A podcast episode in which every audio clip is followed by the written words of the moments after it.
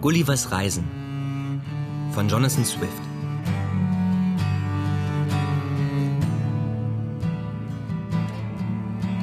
Reise nach Lilliput.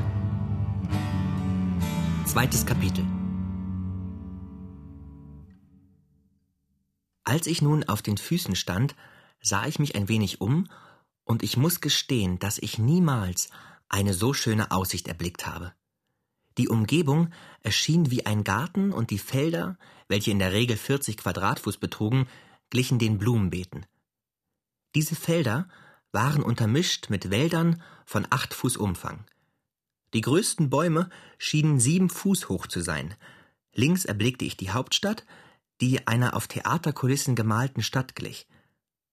Der Kaiser war bereits den Turm herabgestiegen und ritt auf mich zu, welches ihm beinahe teuer zu stehen gekommen wäre. Sein Pferd, obgleich trefflich zugeritten, bäumte sich bei dem ungewohnten Anblick, denn es musste ihm scheinen, ein Berg bewege sich vor seinen Augen. Der Fürst jedoch, der ein vorzüglicher Reiter war, hielt sich im Sattel, bis seine Begleiter herbeieilten und den Zaum hielten, so dass seine Majestät Zeit hatten abzusteigen. Als der Kaiser abgestiegen war, besah er mich von oben bis unten mit großer Bewunderung – hielt sich aber immer aus dem Bereich meiner Ketten. Er befahl alsdann seinen Köchen und Kellermeistern, die schon mit allem bereit waren, mir Essen und Trinken zu reichen. Diese Nahrung schoben sie mir auf eine Art von Fuhrwerken hin, bis ich sie ergreifen konnte. Ich nahm aber diese Fuhrwerke und leerte sie in kurzem sämtlich aus. Zwanzig waren mit Fleisch, zehn mit geistigem Getränk in irdenen Geschirren beladen, jedes lieferte mir zwei oder drei gute Bissen. Das Getränk von zehn irdenen Gefäßen goss ich in einen solchen Wagen und leerte denselben mit einem Zuge. Die Kaiserin und die jungen Prinzen und Prinzessinnen von Geblüt saßen mit einem Gefolge vieler Damen in einiger Entfernung auf Stühlen. Bei dem Unfall des kaiserlichen Pferdes standen sie auf und traten näher an die Person seiner Majestät hin, die ich jetzt genauer beschreiben will. Der Kaiser ist um die Breite meines Nagels größer als seine Hofleute und dies allein genügt, die, welche ihn schauen, mit Ehrfurcht zu erfüllen. Seine Gesichtszüge sind stark und männlich. Seine Lippe ist österreichisch, seine Nase gebogen, Leib und Glieder in schönem Verhältnis gebildet, seine Bewegung anmutig, seine Haltung majestätisch. Er war damals schon über die erste Jugendblüte hinaus, denn er zählte 28 Dreivierteljahre. Sieben Jahre hatte seine glückliche und im Allgemeinen siegreiche Regierung gedauert. Um ihn besser betrachten zu können, legte ich mich auf die Seite, so dass sein Gesicht mit dem meinen parallel stand, während er sich drei Ellen von mir entfernt hielt. Später habe ich ihn jedoch öfter in der Hand gehalten und kann mich deshalb in der Beschreibung nicht täuschen. Seine Kleidung war sehr einfach.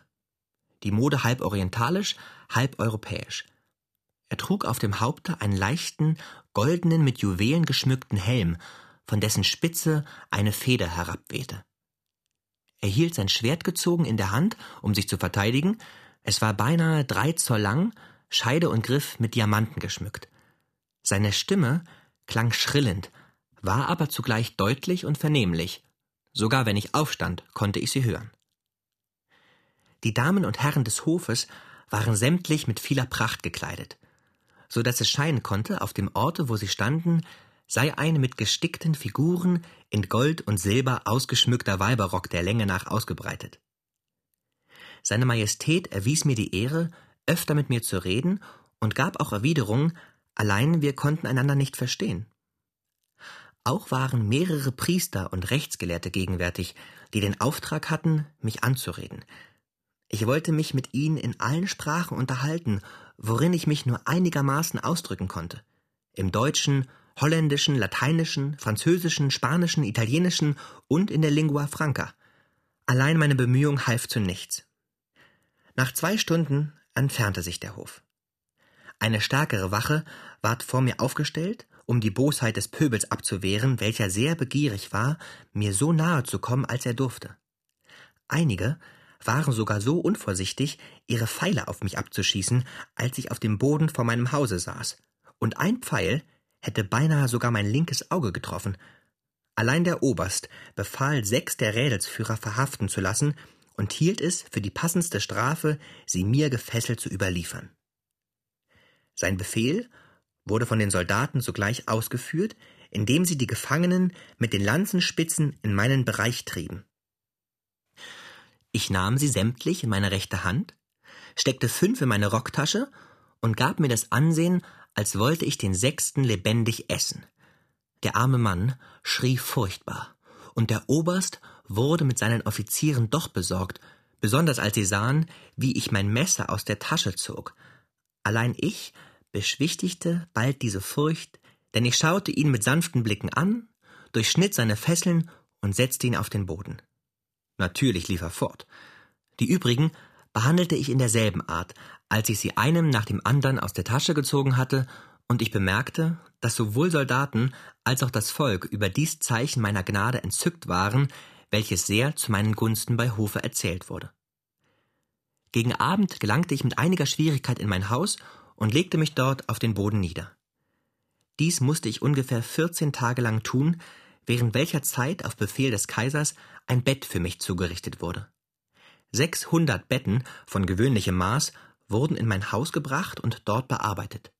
150 Betten zusammengenäht bildeten die Länge und Breite einer Matratze. Vier davon wurden übereinander gelegt, waren mir aber noch immer nicht bequem genug wegen der Härte des Fußbodens von poliertem Stein. In demselben Verhältnis wurde ich mit Kissen, Betttüchern und Decken versehen, die mir so ziemlich erträglich schienen, da ich so lange an Strapazen jeder Art gewöhnt gewesen war. Als die Nachricht von meiner Ankunft sich im Königreiche verbreitete, strömte eine wunderbare Menge reicher, fauler und neugieriger Leute herbei, um mich zu sehen. Die Dörfer standen beinahe leer und eine bedeutende Vernachlässigung der Landwirtschaft hätte die Folge sein müssen, wenn seine kaiserliche Majestät diese Nachteile durch mehrere Proklamationen und Staatsbefehle nicht verhindert hätte.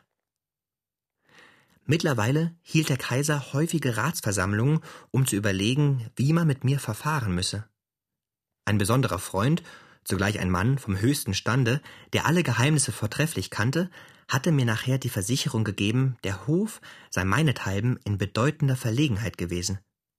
Man fürchtete, ich möchte meine Fesseln zerreißen oder so viel essen, dass eine Hungersnot die notwendige Folge sein müsste.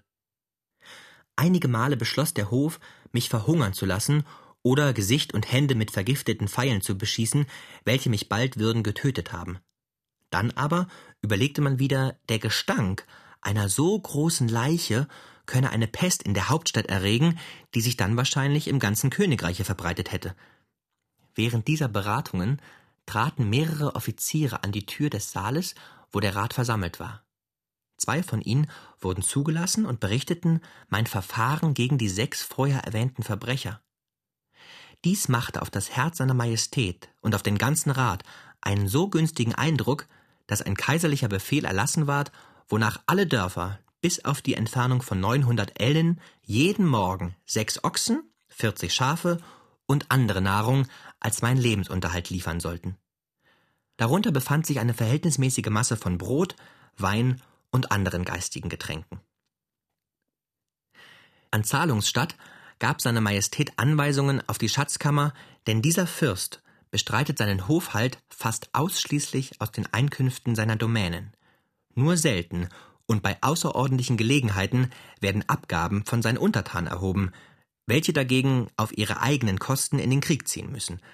Auch wurden 600 Personen als meine Bediente angestellt, welche bestimmten Lohn für ihre Nahrung und passend eingerichtete Zelte an den beiden Seiten meiner Tür zur Wohnung erhielten. Ferner ward befohlen, 300 Schneider sollten mir einen Anzug nach der Mode des Landes verfertigen. Sechs Gelehrte, und zwar die bedeutendsten im Besitz seiner Majestät, sollten mich in der Landessprache unterrichten. Endlich sollten die Pferde des Kaisers, die des Adels und der Garden häufig vor mir zugeritten werden, damit sie sich an meine Person gewöhnten. Alle diese Befehle wurden gehörig zur Ausführung gebracht. Nach ungefähr drei Wochen hatte ich bedeutende Fortschritte im Erlernen der Sprache gemacht. Währenddessen beehrte mich der Kaiser häufig mit seinen Besuchen und hatte die Gnade, meinen Lehrern beim Unterricht zu helfen. Wir fingen bereits an, einigermaßen uns zu verständigen, und die ersten Worte, die ich lernte, war der Satz er möge mir gütigst meine Freiheit schenken, eine Phrase, die ich täglich knien wiederholte. Seine Antwort, so viel ich begreifen konnte, lautete Nur die Zeit könne meine Freiheit erwirken. Er dürfe ohne ein Gutachten seines geheimen Rates mir dieselbe nicht erteilen, und zuerst müsste ich ihm und seinem Königreiche Frieden schwören. Ich würde übrigens mit aller Milde behandelt werden. Alsdann riet er mir, durch Geduld und kluges Betragen, seine und seiner Untertanen Achtung mir zu erwerben. Er sprach den Wunsch aus, ich möge es ihm nicht übelnehmen, wenn er bestimmten Beamten den Befehl erteile, mich zu durchsuchen. Wahrscheinlich würde ich verschiedene Waffen mitgebracht haben, welche notwendig höchst gefährliche Dinge sein müssten, wenn sie meiner Größe entsprächen.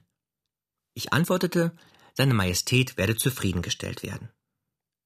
Ich sei bereit, mich zu entkleiden und meine Taschen vor ihren Augen auszuleeren.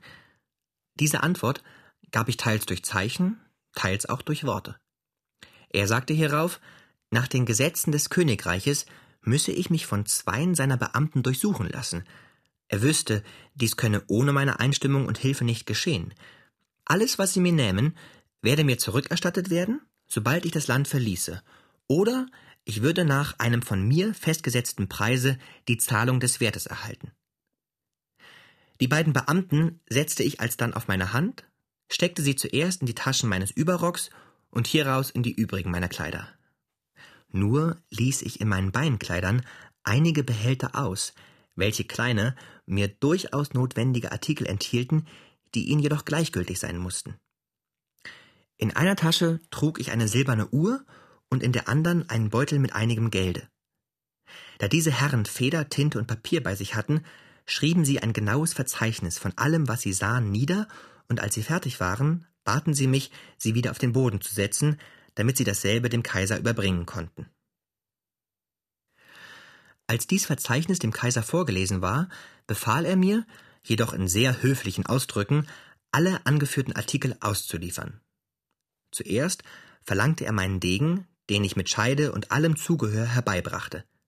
Mittlerweile ließ er dreitausend Mann auserwählte Truppen, die ihn begleiteten, manövrieren, um mich zu umringen. Bogen und Pfeile wurden in der Art bereitgehalten, dass eine Salve nach Befehl sogleich gegeben werden konnte. Dies jedoch bemerkte ich nicht, denn meine Augen waren allein auf seine Majestät gerichtet. Alsdann bat er mich, den Degen zu ziehen, welcher fast überall noch sehr glänzte, obgleich er durch Seewasser etwas eingerostet war. Ich tat es, und sogleich erscholl von den Truppen ein lauter Ruf, der teils von Schrecken, teils von Überraschung zeugte. Die Sonne schien hell, und der Lichtreflex blendete ihre Augen, als ich den Degen in meiner Hand hin und her schwang. Seine Majestät ist ein sehr mutiger Fürst und erschrak weniger. Er befahl mir, den Degen wieder in die Scheide zu stecken und dann so sanft wie möglich auf den Boden zu legen, in der Entfernung von ungefähr sechs Fuß, soweit es meine Kette erlaubte. Zunächst ward dann einer der hohlen eisernen Pfeiler verlangt, worunter sie meine Taschenpistolen verstanden. Ich zog eine derselben heraus und machte ihnen so gut wie möglich den Gebrauch verständlich. Alsdann lud ich sie allein mit Pulver aus dem engen Schlusse meiner Pulvertasche, in welches kein Tropfen Seewasser hatte dringen können. Zuvor ermahnte ich den Kaiser, nicht zu sehr zu erschrecken und schoss dann in die Luft. Hier war das Erstaunen noch größer als bei dem Anblick des Degens. Hunderte fielen wie tot zu Boden, und sogar der Kaiser, obgleich er stehen blieb, konnte sich nicht so bald vom Schreck erholen. Ich lieferte meine Pistolen in derselben Weise wie mein Degen aus, hierauf auch meine Pulvertasche mit den Kugeln, indem ich bat, die erstere vom Feuer entfernt zu halten, denn der kleinste Funken würde den Inhalt sogleich entzünden und sein kaiserlicher Palast könnte alsdann in die Luft fliegen. Ich überlieferte ferner meine Uhr, auf die der Kaiser sehr neugierig war. Er befahl deshalb zwei seiner größten Gardisten, sie auf den Schultern herbeizubringen. Er wunderte sich über ihr Geräusch und über die Bewegung des Zeigers, den er sehr gut erkennen konnte, denn das Gesicht jener Leute ist bei weitem schärfer wie das unsrige. Alsdann fragte er seine Gelehrten nach ihrer Meinung hierüber, welche auf sehr verschiedene Weise ausfielen. Ich brauche sie wohl nicht zu wiederholen und konnte sie auch nicht wirklich ganz verstehen. Hierauf lieferte ich mein Silber- und Kupfergeld, meine Börse mit neun großen Goldstücken und einigen kleineren aus. mein Taschen- und Rasiermesser, meine silberne Schnupftabakdose, mein Kamm, mein Schnupftuch und Tagebuch. Die Pistolen und Pulvertasche wurden auf Wagen in die Vorratshäuser seiner Majestät gebracht. Mein übriges Eigentum wurde mir jedoch zurückgegeben. Und ich hatte noch eine besondere Tasche, die sie bei ihren Nachsuchungen nicht bemerkten. Hierin befand sich eine Brille, ein Taschenperspektiv und einige andere Geräte, die dem Kaiser von keinem Nutzen sein konnten, weshalb ich mich denn auch durch meine Ehre nicht für verpflichtet hielt, sie herauszugeben. Ich befürchtete nämlich, sie möchten verloren gehen oder verdorben werden, wenn ich sie überlieferte.